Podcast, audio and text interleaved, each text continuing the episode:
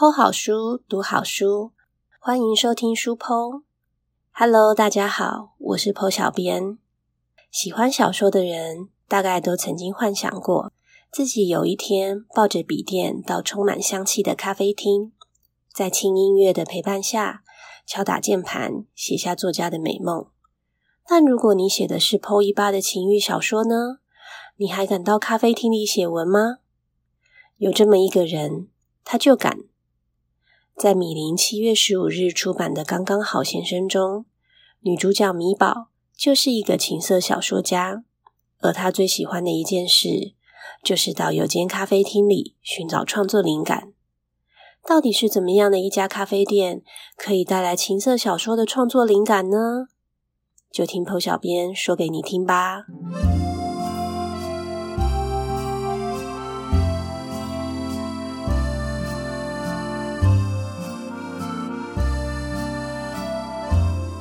有些缘分，或许早在从前的某个瞬间就已经注定了。直到现在，我仍然难以相信，在这个世界上居然会有牟玉鹏这种人。首先是他那手写时特别不友善的名字，除了牟，姓氏笔画稍微简单一些。玉鹏两个字，根本是那种考试时其他同学可能都已经开始答题。他还在为写名字奋斗的类型，而那方正的字迹像极了他一板一眼的无趣个性。再来是牟玉鹏总是得理不饶人，虽然他对别人的态度我是不清楚，但他对我说话的态度很差，是有目共睹的。从来不懂得要体贴的为我保留颜面，有时甚至还会讲到让我无地自容的地步。他坚持称之为忠言逆耳，但我除了当下被气到内伤之外，事后并没有获益良多的领悟。不过，牟玉鹏最让人受不了的是他凡事追求完美、爱干净的洁癖和一切都要刚刚好的强迫症。他的生活单调而且周而复始：早上准时整点起床出门，准时搭乘捷运。准时上班、开店，分毫不差，规律到让人头皮发麻。标准那种只要跟他约见面，敢迟到一分钟就肯定走人的讨厌鬼。在他的世界里，没有所谓的偏差值，只有绝对值。我百思不得其解，为什么他老是能在刚好的时间内出现在特定的地点，做他应该做的事。一年三百六十五天，一天二十四个小时，从未出过差池。哦，还有那该死的洁癖，简直有病！员工们为了达成他对店内整洁的高标准，每天光是打扫就得花上好长一段时间，多可怜啊！店面的每扇玻璃窗都干净的仿佛不存在一样，害得附近邻居家的三花猫。时不时就一头撞上去，喵喵叫个不停。还有，那厕所是给人用的吗？在员工每天照三餐清洁、仔细刷上好几遍后，洗手台和马桶都一尘不染，只差没反光了。难怪牟玉鹏在列真人条件的时候，录不录取的首要评断标准。是根据应征者爱干净的程度，有没有办法满足他严苛要求而定。幸好我不是他的员工，只是常客，否则肯定会被整死。是说，就算我想应征，也肯定不会被录取就是了。我趴在吧台旁的窗沿，明明昨天还是艳阳高照的大热天，今天温度却降了许多。午后甚至突然下起雷阵雨。丝毫不间断的雨珠砸落在瓦楞屋檐上，铿锵作响，像道染上氤氲的铁黑色。几处积水成洼，经过的脚踏车激起了不小的涟漪，溅湿了走在一旁的一对小情侣。女孩稚嫩的脸庞略显娇气，指着右脚处被污水弄脏的裙摆，高高撅起唇，似乎有些不开心。男孩宠溺的扬起一抹浅笑，搂搂女孩纤细的窄肩，弯身替她拍了拍后，还淘气的亲了她的脸颊一口。女孩被逗得发笑，举拳轻捶男孩的胸膛，再勾住他的胳膊，继续并肩前行，直到消失在巷尾。正值青春、花样年华的年纪真好，谈起恋爱来两小无猜，情感真挚又纯粹。回想起那对小情侣的互动，我的内心忽然升起一股感慨：与其羡慕人家年轻，不如检讨自己。都多大年纪了，心智还是一点长进也没有。被身后突然响起的男人声音吓了一跳，我岔气的拍抚胸口。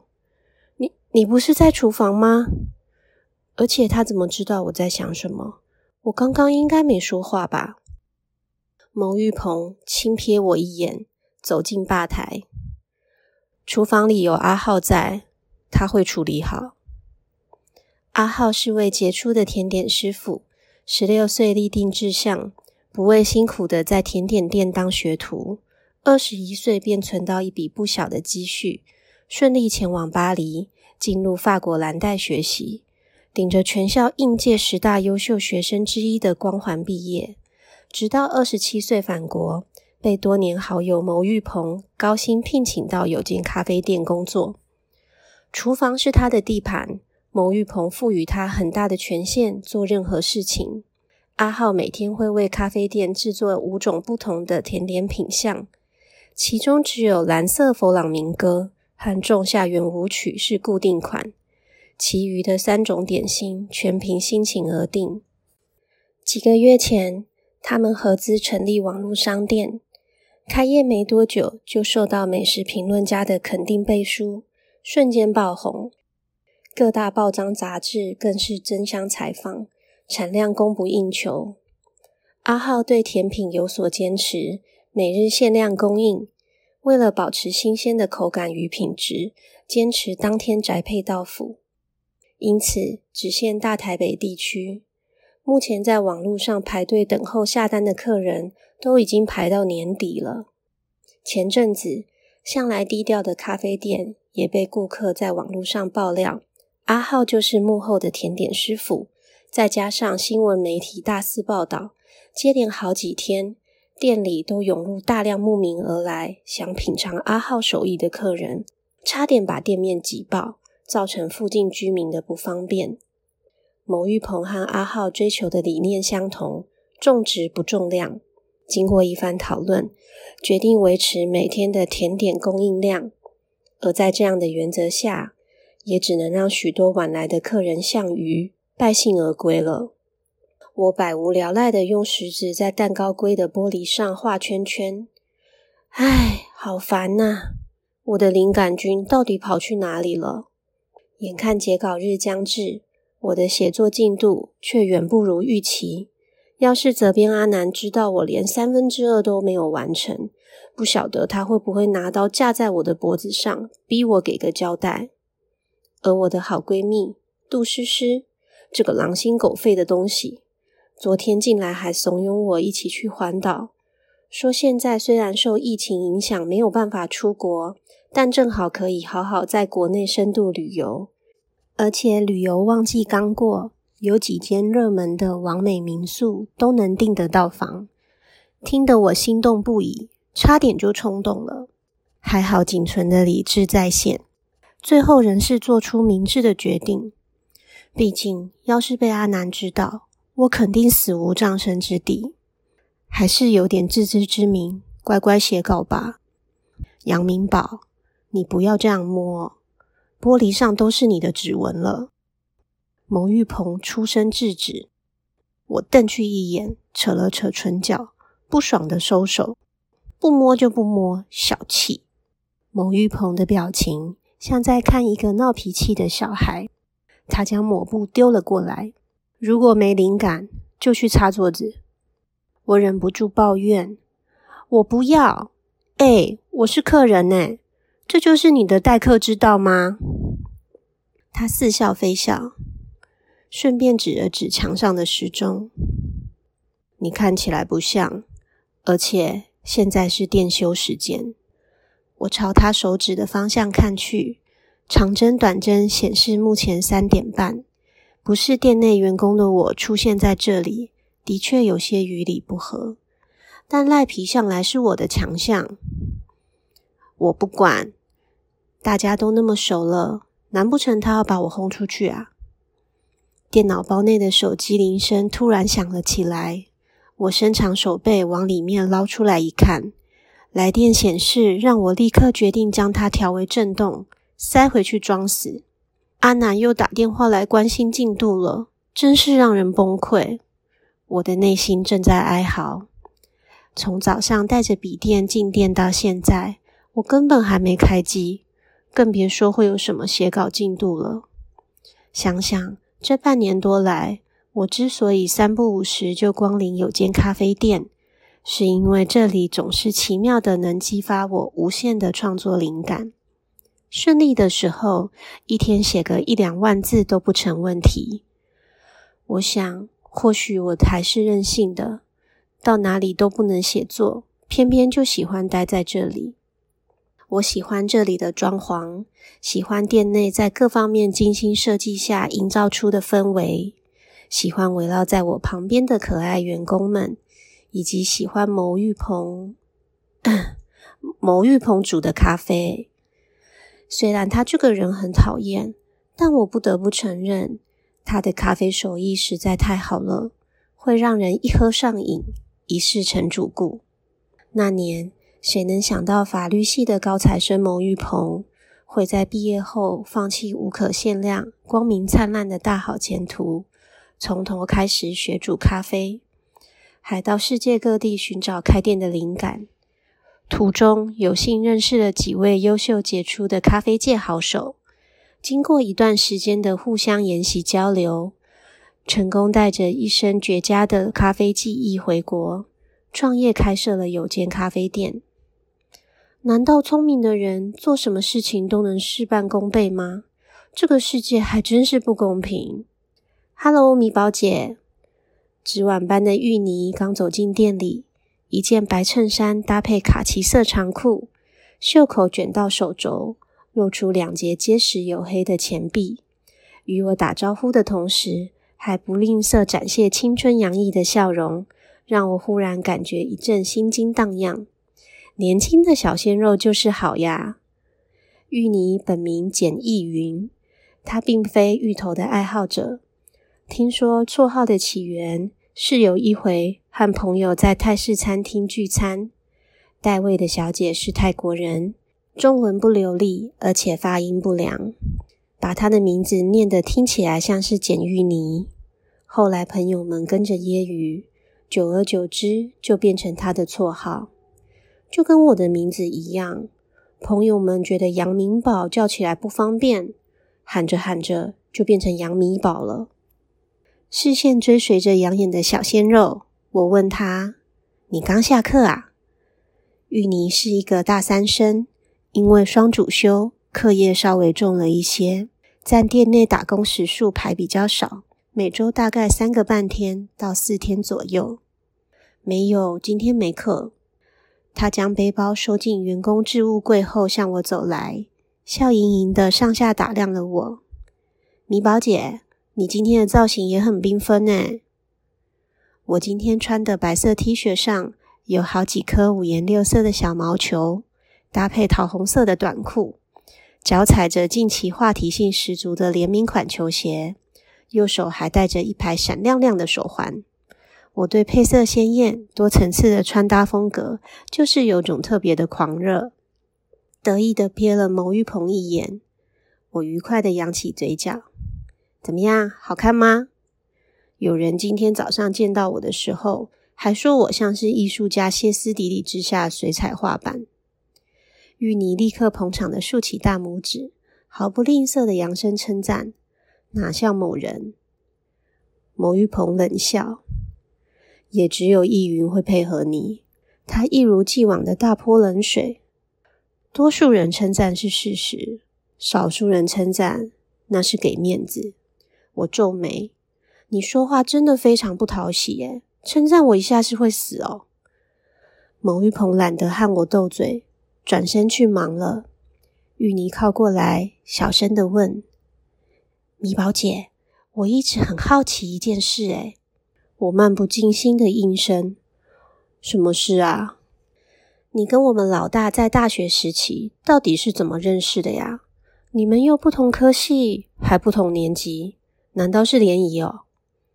过往的回忆瞬间涌上心头，我面色一僵，想起从前那件丢脸的事，表情瞬间一阵青一阵白。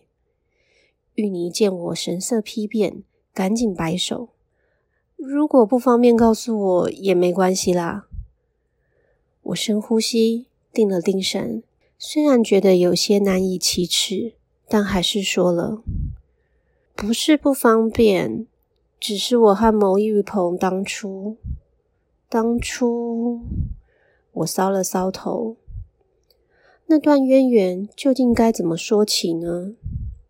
你们当初，正当玉妮屏气凝神，听着我说故事，休息时间结束，返回店内的胖胖也靠过来凑热闹。你们在干嘛啊？胖胖本名周恒达，人如绰号。是一个近一百公斤、体型圆滚滚、工作起来却十分灵活的阳光型胖子。他是我母校的学弟，今年即将升大二了。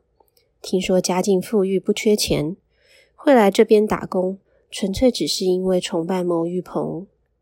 他们同样身为法律系，在学校久闻牟玉鹏学生时期的光荣事迹，为了一睹大神风采而来到咖啡店。正巧当时店内在招人，胖胖知道后，满腔热血的说想要应征。牟玉鹏见他做事勤快、爱干净，又是同校同系的学弟，便雇佣了他。在听米宝姐说故事啊，玉妮说，胖胖抖动着嘴边肉，一脸兴奋。我也要听。我尴尬的看着他们那副迫不及待的模样，吁了一口长气。娓娓道来。我大三的时候，曾经喜欢过一位设计系的大四学长。有一次，我写了一封情书，想趁学长打篮球的时候偷偷塞进他的背包里。结果，因为并列放在篮球场旁的两个背包实在太像了，不小心塞错了。哦，玉妮与胖胖对望一眼，马上猜到后续。该不会是塞错进了老大的背包里吧？我点头。这两个家伙脑子动得还真快，他们眼底亮起更加兴奋的光芒，齐声开口：“然后呢？”胖胖追问：“老大就把情书拿去还给你了，对吧？”提及此，我一脸哀怨：“不算还，因为他是用非常糟糕的方式。”怎么个糟糕法？玉妮问。余光发现，不知何时已经忙完，站在一旁等着听好戏的牟玉鹏。我恶狠狠地眯起眼，咬牙切齿地说：“他把我的情书张贴在学校的布告栏。”胖胖惊呼一声：“哇塞，老大这么狠哦！”玉泥面露同情的望着我：“这这也太……”我想，他们应该完全无法想象我当时的心情是如何的五味杂陈。始作俑者在吧台内悠哉的擦着杯子，嘴角含着若有似无的笑意。时隔多年，他依旧对我没有半点歉意。我揉着太阳穴，忽然对于分享这段过去感到后悔。胖胖沉吟半晌，好奇地发问：“不过，米宝姐。”你怎么知道是老大贴的呀？我同学的朋友看到了，传来告诉他，然后他告诉我的。刚得知消息时，我差点没昏倒，下一秒便从座位上跳起来，无视教授的警告，冲出教室，直往布告栏一路狂奔，就像参加五百公尺障碍赛，肺部的氧气像是要被我挤出胸口，心脏更是剧烈跳动。从教室到位于学生交谊厅广场的布告栏，明明平时走路只需要五分钟，但在那个当下，尽管我已经跑得上气不接下气，却仍然觉得这段路仿佛没有尽头。好不容易抵达布告栏前，已经聚集了不少围观的群众。我深感丢脸的低着头，默默往前挤。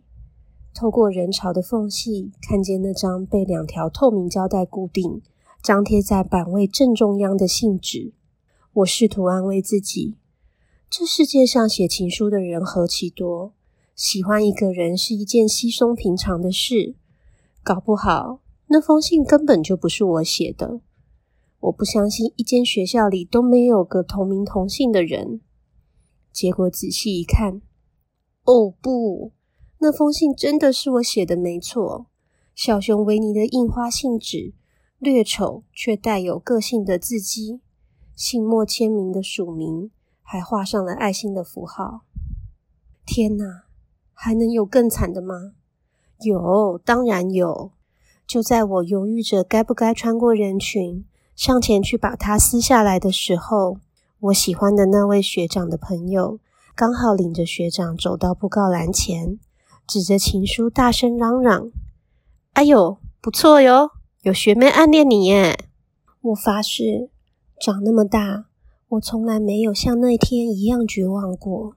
踉跄倒退一步，我当机立断，决定舍弃那封情书，打算做个缩头乌龟，去找一处隐蔽的地方躲起来。偏偏天不从人愿，就在我准备偷偷开溜的时候，被学长另外一位眼尖的朋友给逮个正着。哎，那不是杨明宝吗？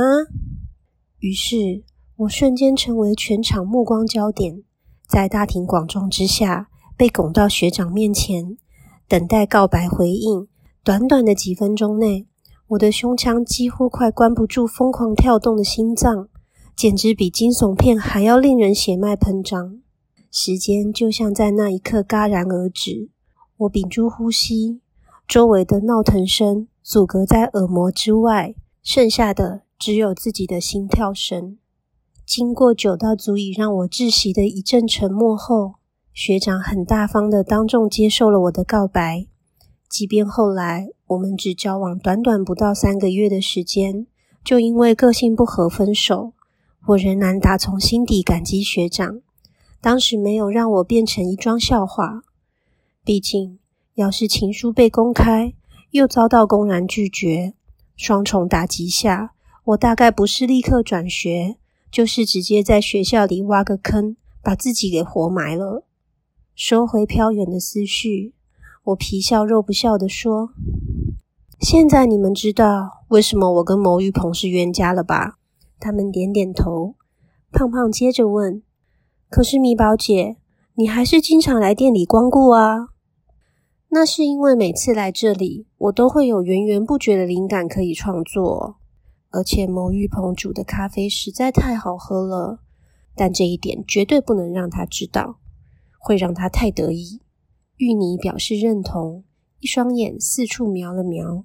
我们店确实是灯光美，气氛佳。可以激发出米宝姐的灵感也是很正常的，是不是？我的附和声刚起，牟玉鹏立刻冷不防的补上一句：“他写的是情色小说。”言下之意是在暗指我写的东西根本不符合店内的气质，而且你从早上到现在什么也没写。胖胖瞪圆了眼，低呼：“情色小说。”是那种十八禁的书吗？呃，我干笑两声，赶紧转移话题，指了指墙上时钟：“你们看，已经快四点了，该准备开门营业了。”听出我不想讨论的意味，胖胖跟芋泥摸摸鼻子，散开去忙了。而一旁，牟玉鹏龟毛的强迫症又犯了，光是摆个擦手纸在那台桌面就调整很久。你那时候真的是太过分了。提起前尘往事，我忍不住又是一肚子的埋怨。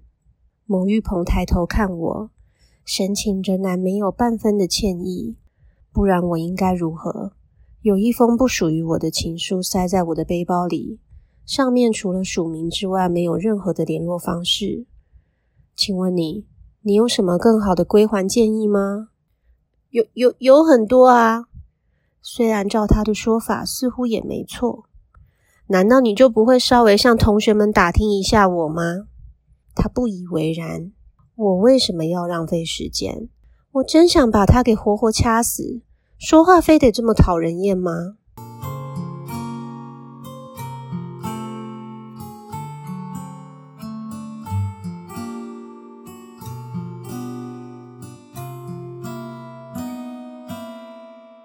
有间咖啡店下午四点恢复营业，也许是因为下雨的关系，客人没有瞬间涌入，或是因为牟玉鹏最近将多数的店内座位改为预约制，现场后位只排三桌，人数控管有成，不像之前门口天天一堆排队等进店的客人，有些甚至连休息时间都守在门外。牟玉鹏只身在店内巡视。按照惯例检查每一处的清洁是否有落实，顺便向几桌熟客打招呼聊天。经过我霸占的座位时，他突然停下脚步，蹙眉嫌弃的对我说：“杨明宝，你一定要这么脏吗？”他指着散落在桌面的卫生纸球和残留碎屑的蛋糕盘子：“帮你收拾就好了嘛，这又没什么。”他盯着我收拾桌面，并把卫生纸球捏进手里，得理不饶人的继续说：“你蛋糕吃完，可以请恒达帮你收盘子。再这么脏乱的话，就回自己家里去。”我猛翻白眼，不爽到极点。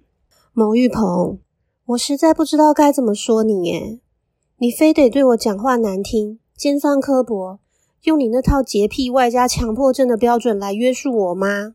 他双手环胸，一脸气定神闲。你也可以不要来。我伸手指向他的鼻子，气呼呼地说：“牟玉鹏，世界上最遥远的距离，就是你压根有病的洁癖跟强迫症。那我们可能永远都会保持着非常遥远的距离。以你这样干净的程度，还有，我很确定自己没有强迫症，没知识也要懂得会 Google。”说完，他转身走进吧台，替客人煮咖啡，留下气到快要脑抽的我。耳间听到我们对话的胖胖，趁着空档过来帮我收走空盘，安抚的说：“米宝姐，你不要介意，老大就是这个样子。”望向牟玉鹏忙碌的身影，我还是忍不住撇嘴。我知道，胖胖才离开，另一个耳朵也装窃听器的玉泥过来补充。老大虽然讲话直接，经常不太中听，但他其实心地善良，标准的刀子嘴豆腐心。啊，这我也知道。玉妮睨了一眼我的反应后，就接着去忙了。我一直都知道，牟玉鹏虽然个性不讨喜，嘴巴很坏，但骨子里是个好人。情书事件发生的隔天，我曾经愤愤不平的去找他理论。听我噼里啪啦说完，他却只是冷静的问：“你们最后在一起了吗？”“是啊。”你问这是什么意思？我戒备的以为他要说话攻击我。恭喜！面对我的怒气，他表现得十分平静，丢下一声祝福，便头也不回的走了，留下我错愕的愣在原地，不知道该不该继续生气。看在和学长有好结果的份上。我也决定不跟他计较了。原本以为我们不会再有交集，之后的几次巧遇，仍然让他在我心里留下深刻的印象。因为他曾经在公车上从变态的魔爪中拯救过我。至今回想起当年这件事，都还会令我浑身不舒服。若不是牟玉鹏及时出现，我根本无法想象后果。当时。一个中年大叔站在我身后，趁着尖峰时段，公车上乘客满载拥挤，不断的朝我靠近。他一手抓着公车把手，一手趁势撩起我及膝的裙摆，在我的大腿内侧抚摸游走。初次碰到这种状况，我一时之间恐慌的不知道该做什么反应，只能不断抖脚挣扎，并试图拨开他的手。但我无声的抗议，显然只是更加勾起他的兽性。就在感觉他整个人都快贴上我的脊背时，我用力的闭起双眼，忽然一阵惨叫，腿上那令人作呕的抚摸感消失了，四周瞬间变得非常安静。乘客们的目光都停在变态大叔那只被扭转、高举前置的手上。我猛然回头，发现牟玉鹏正抓着他，面无表情的开口：“请问，这里有一位性骚扰女学生的中年男子，应该怎么处理？”我眼中充满感激，虽然我连他什么时候搭上公车的都不知道。车内一阵哗然，为了避免变态大叔找到机会落跑，司机紧闭车门，立刻报警。警察很快赶到，牟玉鹏全程陪我向警察说明情况，直到事件处理完才离开。那次我是真的对他心怀感激。后来。我们经常会在校园里或学校附近偶遇，有时我会主动向他打招呼，但多半只是四目交接，并没有交谈。直到他大学毕业，我对他仍是一无所知，甚至没有他的联系方式。所有关于他的消息都是从别人的口中听来的，只是不晓得从什么时候开始，我竟然渐渐期待能和牟玉鹏不期而遇。即便只是擦身而过，当年身为校草，又是法律系高材生的牟玉鹏，以系上第一名的成绩风光毕业，却让许多崇拜他的女学生跟学妹伤心不已。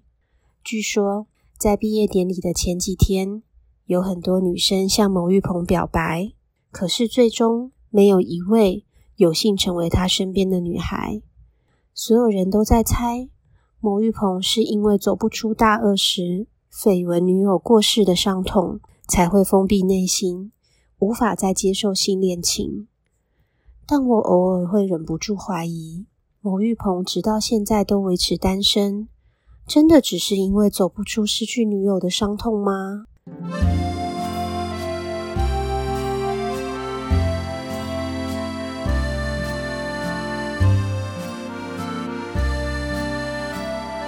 有间咖啡店的环境、装潢和老板牟玉鹏煮的咖啡，都太令米宝着迷了。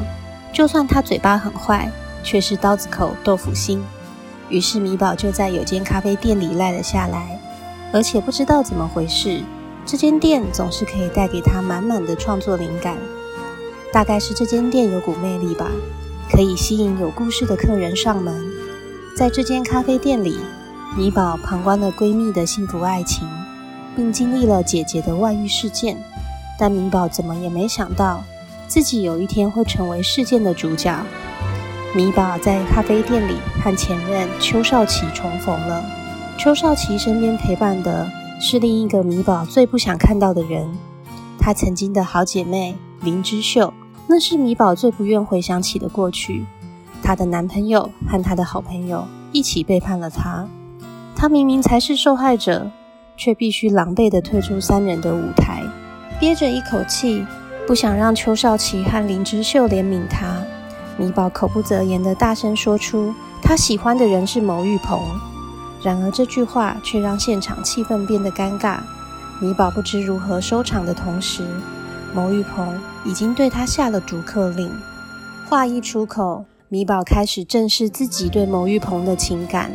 但牟玉鹏对米宝始终忽远忽近，暧昧不明。